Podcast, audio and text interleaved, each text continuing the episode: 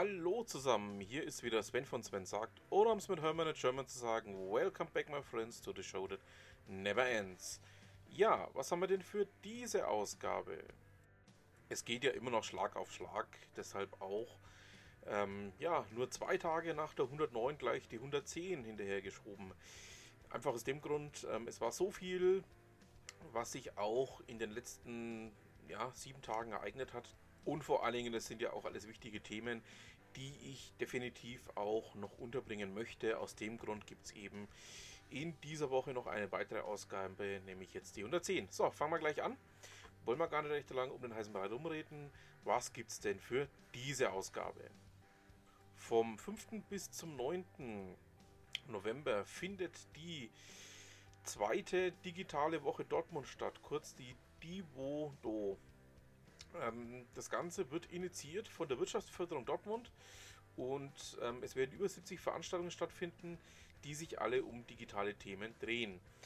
Ähm, die Info habe ich von Achim Hepp bekommen, der auch selbst daran beteiligt sein wird, auch selbst sehr interessante Geschichten machen wird im Rahmen der digitalen Woche in Dortmund. Und ja, da seid doch mal gespannt, was denn da noch alles kommt.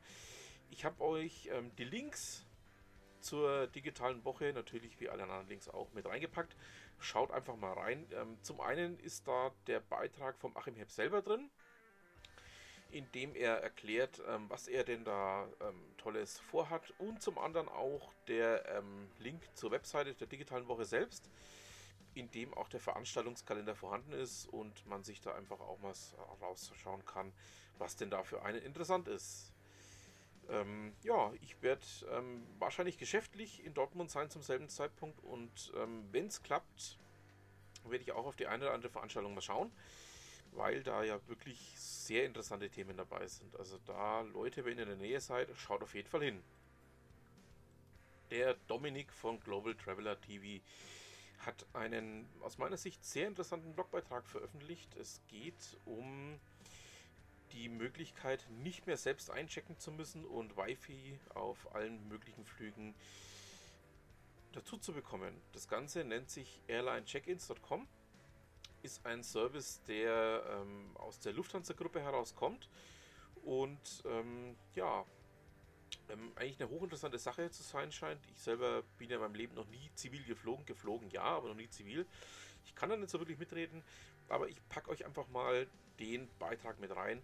Schaut ihn euch einfach mal an, wenn es euch interessiert. Und ähm, ja, vielleicht ist es für den einen oder anderen ja wirklich interessant.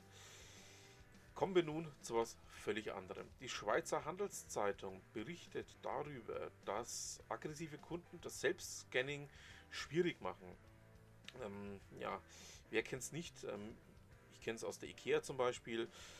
Dort kann man eben an vier Kassen sich selbst abkassieren und ähm, ja, ähm, im Grunde genommen finde ich das System, ja, es mag sich jetzt blöd anhören, aber nicht sonderlich sexy. Ähm, ich persönlich bevorzuge doch nach wie vor den richtigen Kassengang. Ähm, ja, ich packe euch auch den Artikel mal mit rein, zeigt einfach auf, was für Schwierigkeiten da entstehen und vor allen Dingen, dass das alles nicht so wirklich Gold ist, was glänzt. So, kommen wir nun zu was ganz anderem.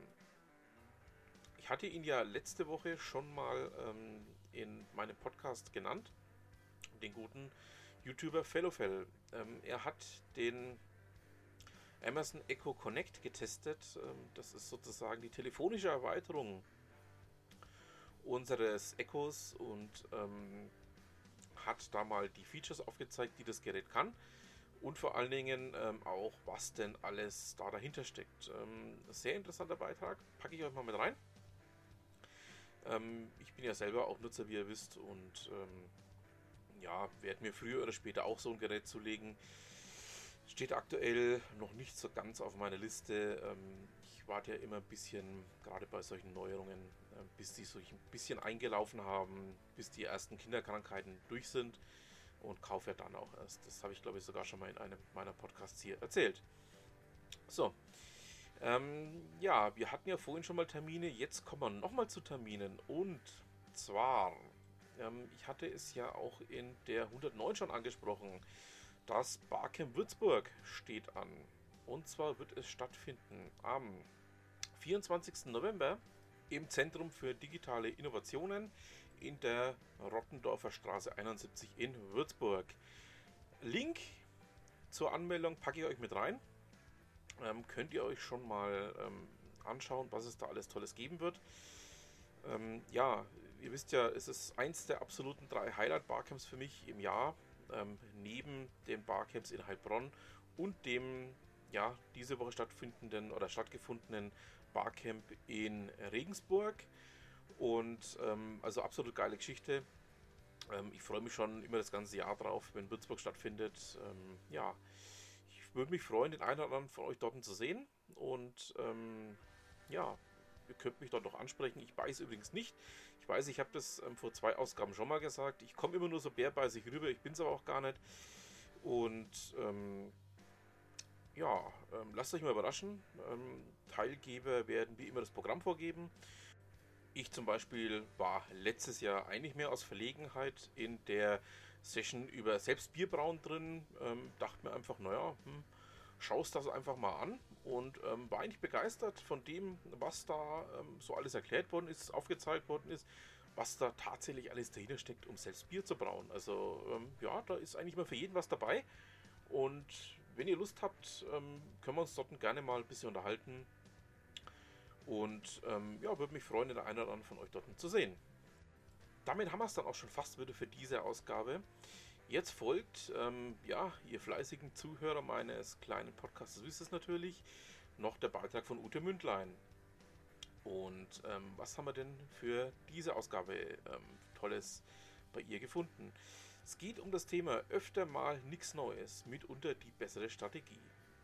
Ja, öfter mal was Neues ausprobieren ist natürlich wichtig, aber ist nicht unbedingt immer die beste Strategie, gerade auch im Vertrieb. Und ähm, den Beitrag packe ich euch mal mit rein. Schaut ihn euch mal an. Da kann man nämlich auch, also nicht nur für den Vertrieb, sondern auch für andere Bereiche was rausnehmen. Und damit haben wir es dann auch für diese Woche. Ich bedanke mich fürs Zuhören und wünsche noch einen schönen Resttag und ja, was immer Sie machen, machen Sie es gut.